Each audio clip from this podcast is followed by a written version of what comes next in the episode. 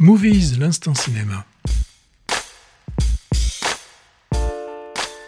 Euh, bah, Hervé avec euh, Pierre Ninet, c'est ça? Avec, avec Michel Gondry, le livre des solutions qui est, je, crois, euh, sorti la semaine dernière.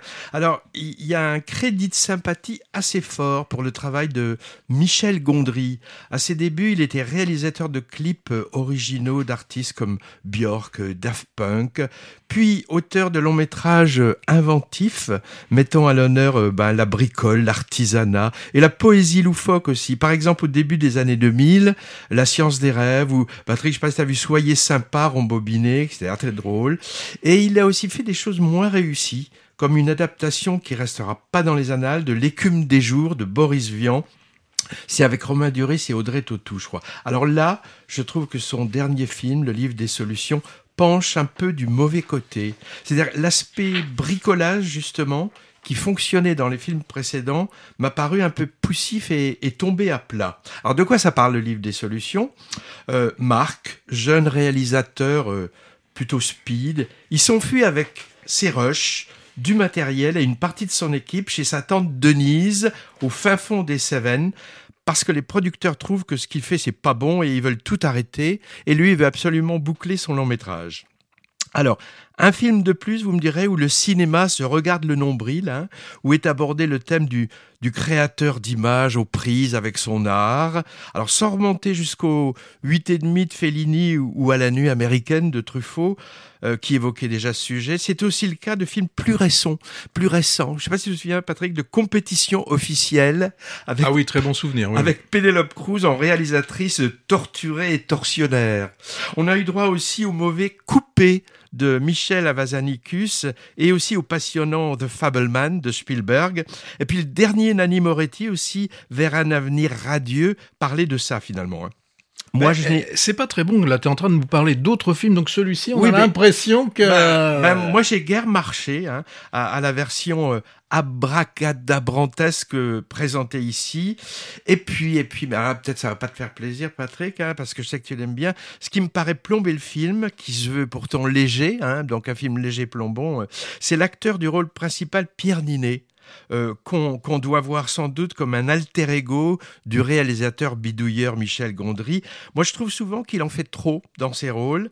Et là, en personnage sans cesse excité, genre bipolaire bloqué en phase up, euh, artiste capricieux et tyrannique qui a, qui a 10 idées à la minute, bah, il est pénible. Donc c'est un peu raté quand même quand on a envie de gifler en permanence le personnage principal d'un film. Alors tu vas me dire, vous allez me dire, je confonds personnage et interprète. Mais là, je trouve que les deux se superposent. Le personnage n'est pas très bien écrit et pénible et l'acteur cabotin. Oui, mais souvent, moi, je pense que euh, avec ces acteurs qui ont beaucoup de, potentiel, il faut avoir derrière euh, un réalisateur qui sache les. les Là, il me paraît enroulé. voilà.